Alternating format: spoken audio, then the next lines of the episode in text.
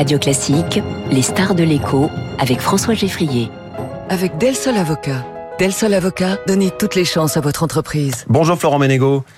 Bonjour, monsieur Geffrier. Bienvenue sur Radio Classique. Vous êtes le président de Michelin. Vous venez de publier vos résultats annuels, des ventes en hausse de 20% à 28 milliards d'euros, un bénéfice net en hausse de 9% à 2 milliards. Voilà les données sur un an. Mais quand on sait les turbulences du marché de l'auto depuis trois ans, est-ce que vous avez totalement remonté la pente? Est-ce que la crise de 2020-2021 est vraiment derrière vous? Alors, si on regarde les, nos volumes vendus, nous sommes, nous ne sommes pas encore revenus au, au niveau de 2019.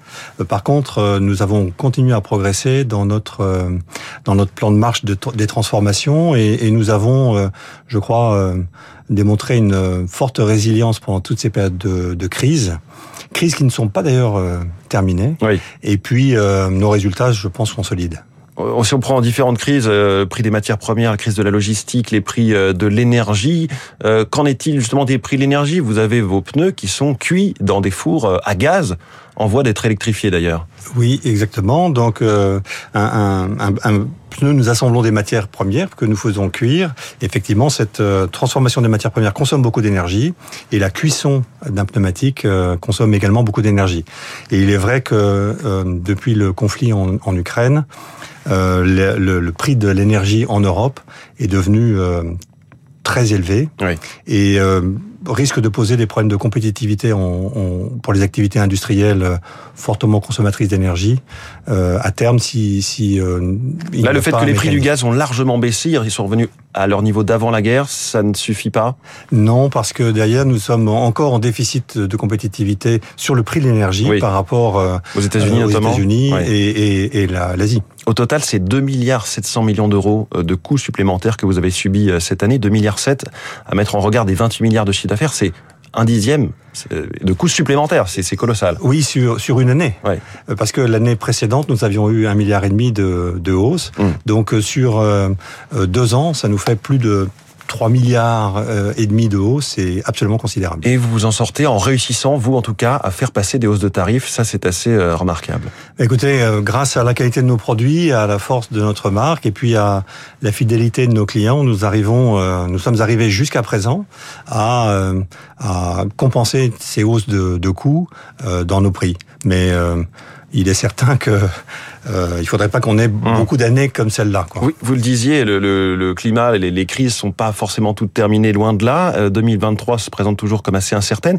Est-ce que la solution à ce contexte, c'est de se dire que quoi qu'il arrive, dans deux, trois ans après, une fois que toutes ces crises euh, toucheront du bois, seront terminées, vous vendrez toujours des pneus, ou est-ce que c'est au contraire d'être dans une dans un pilotage vraiment très de, de court terme, alors, très rapide, on va dire. Alors en fait, aujourd'hui, nous sommes euh, clairement en train de piloter euh, extrêmement finement nos opérations à très court terme, tout en investissant pour le long terme. C'est-à-dire oui. que nous avons nous n'avons ralenti aucun de nos efforts de recherche, nous n'avons ralenti aucun de nos investissements dans cette période-là, parce que je dis toujours dans ces périodes de, de turbulences euh, élevées, euh, des opportunités euh, arrivent, et c'est dans ces moments-là où, quand vous avez investi dans ces, ces, ces périodes-là, ensuite euh, vous en tirez tous les bénéfices. Précisément, vous avez une stratégie de croissance euh, qui, qui vise 5% de croissance par an sur une dizaine d'années.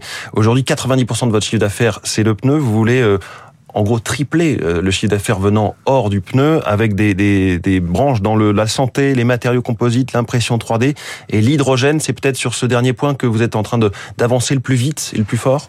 Alors aujourd'hui, notre co-entreprise avec euh, Forvia Symbio euh, et connaît beaucoup de, de, développement. Nous fabriquons des piles à hydrogène. La spécialité de Michelin, c'est les membranes catalytiques. Symbio assemble des piles à hydrogène et puis notre partenaire Forvia, lui, est plutôt dans la partie réservoir euh, à mmh. hydrogène. Donc il est certain que les piles à hydrogène sont amenées à se développer parce que c'est un complément idéal à la batterie pour développer euh, le parc de véhicules électriques. Mais ça veut dire qu'il faut qu'on sorte de notre tête évidemment le fait que Michelin ce sont des pneus?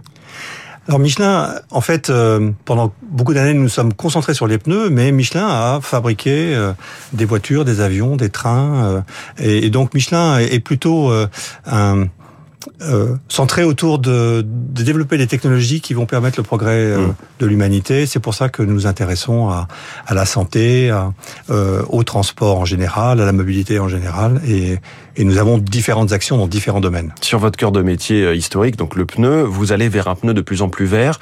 Comment est-ce que vous allez, comment est-ce que vous comptez y arriver? Ça passe notamment par toute cette architecture de matériaux extrêmement complexe. Hein. Ça nous paraît tout simple, mais non, c'est extrêmement complexe.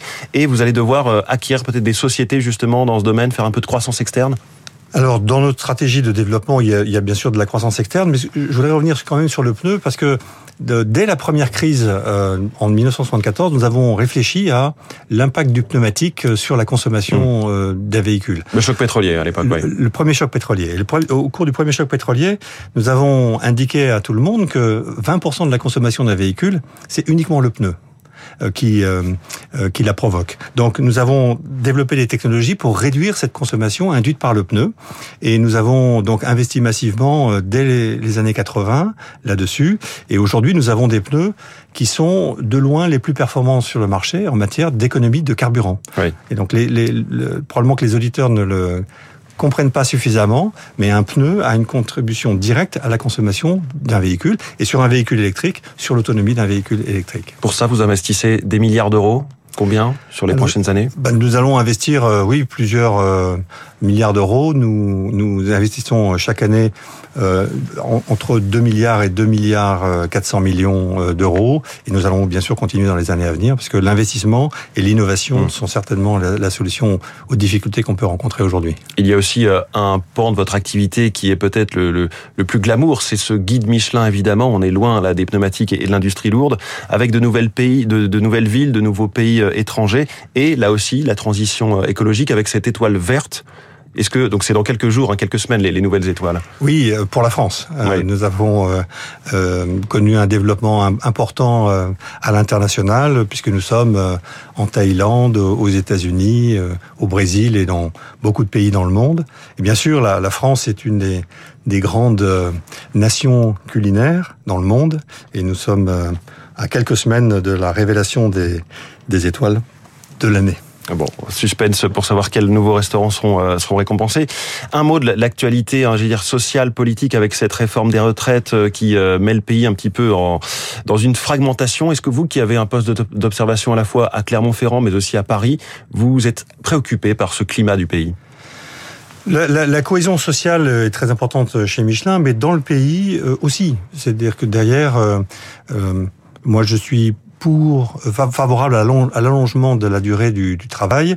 Euh, je pense que euh, par le travail, euh, les, les, personnes peuvent s'accomplir et nous, nous, nous sommes euh, nés pour faire du progrès, mmh. euh, chaque être humain. Et donc, euh, la santé s'est largement améliorée. Et donc, il faut, tout en tenant compte des, des carrières longues ou des, des questions de pénibilité, moi, je suis favorable à l'allongement de la... De, la durée des cotisations oui. et, et, du départ en retraite. Est-ce donc est-ce qu'on a un problème culturel sur l'emploi des seniors en France pour garder les seniors en emploi? Mais en fait, euh, euh, cette question, on oppose le départ en retraite et, et euh, départ des seniors. Si je prends l'exemple de Michelin, nous, nous, nous, offrons le choix. Mmh. Euh, les, les, personnes sont libres de partir euh, quand elles le désirent. Et nous avons des personnes qui continuent à travailler bien au-delà de 65 ans. Euh, et, et, pas parce qu'elles y sont forcées, c'est parce qu'elles aiment leur travail. Et vous les mettez pas dehors, c'est ce que je comprends. Ben non. Merci beaucoup, Florent Ménégo, le président de Michelin, la star de l'écho ce matin sur Radio Classique. Très bonne journée à vous. Merci à vous. La politique.